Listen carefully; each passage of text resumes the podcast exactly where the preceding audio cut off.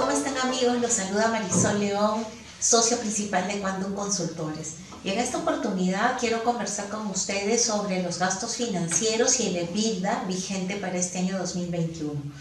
Debemos de saber que eh, existe el artículo 37 en la ley de renta que acepta como gasto todo gasto que cumpla con el principio de causalidad. Y respecto a los préstamos, hemos podido en esta etapa de pandemia, pues habernos endeudado. Tenemos que analizar qué tipo de préstamos hemos tenido, si de bancos, de terceros, personas jurídicas o naturales, de qué país, para saber si efectivamente aplicamos una tasa de retención del impuesto a la renta en primer lugar. Pero sobre todo analizamos si esos préstamos han sido destinados a generar renta o mantener la fuente generadora de la renta. De ahí que es muy importante la documentación que podamos eh, reunir a efectos de sustentar el destino de esos préstamos. Eso es lo más importante dentro de este tema de endeudamiento. Y tener en cuenta que el Tribunal Fiscal y el Poder Judicial han ido un poco cambiando de criterio respecto de la forma de sustentar.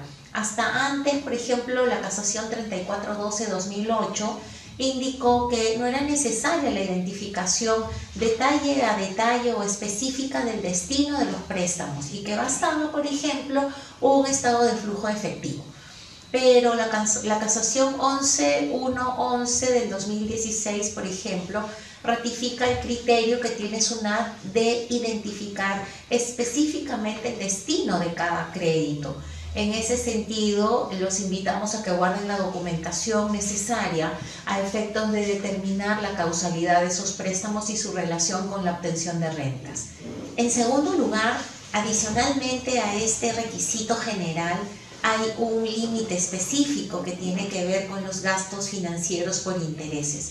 Debemos de cuidar que entró en vigencia en el año 2021 la fórmula del EBITDA y el límite es del 30%. Esta fórmula del EBITDA se ha recogido eh, del modelo OCDE, el plan de acción 4 en, particular de, de BEPS, eh, a nivel mundial es un tipo de norma antielusiva que las legislaciones han tomado y nuestra legislación así lo ha considerado, claro, de manera particular, con reglas propias, pero sobre ese marco general.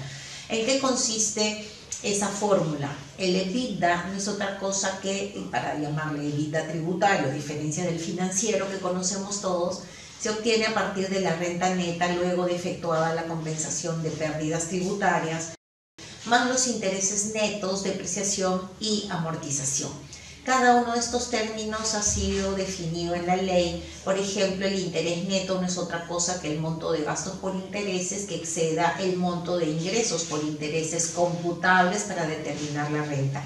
La depreciación y la amortización no se ha dicho más, pero sobre el tema de renta neta pues se generaron una serie de dudas y a partir de eso eh, se ha emitido un informe de SUNAT, el 094 2021 eh, que vamos a comentar brevemente. La excepción de aplicación de este límite del 30% de la EBITDA es para aquellos contribuyentes cuyos ingresos netos en el ejercicio sean menores o iguales a 2.500 UITs y aquellos casos de empresas que se han constituido en el ejercicio y no tengan un referente de la renta neta del ejercicio anterior, pues considerarán la renta de dicho ejercicio, ¿sí? es decir, del año 2021.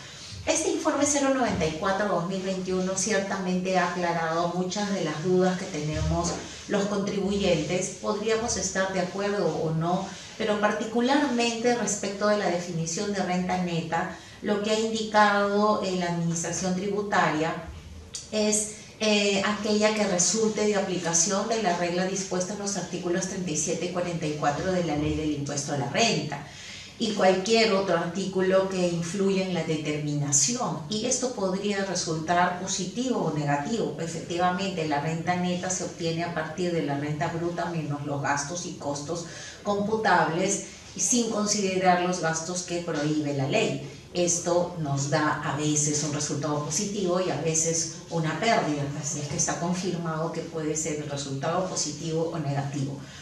Lo otro que trae este informe es que respecto de la amortización, el inciso G del artículo 44 de la ley pues permite que podamos, respecto de los intangibles de duración limitada, amortizarlo hasta en 10 años o utilizar esto en un solo ejercicio como gasto.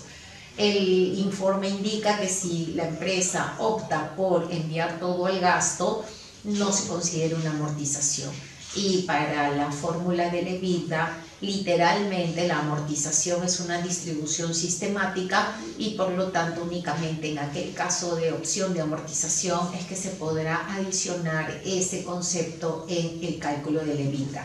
También ha salido el informe 015-2021 respecto de gastos preoperativos, más o menos la lógica es la misma, y alrededor de la limitación pues hay otros informes como el 013-2021 que habla de si se considera eh, dentro del límite los intereses por paraísos fiscales, los intereses por contratos de arrendamiento financiero, que también los invito a revisar para poder tener muy claro el cálculo de ese límite en este año 2021, que está muy próximo pues ya a concluir y a proceder a la determinación del impuesto a la renta.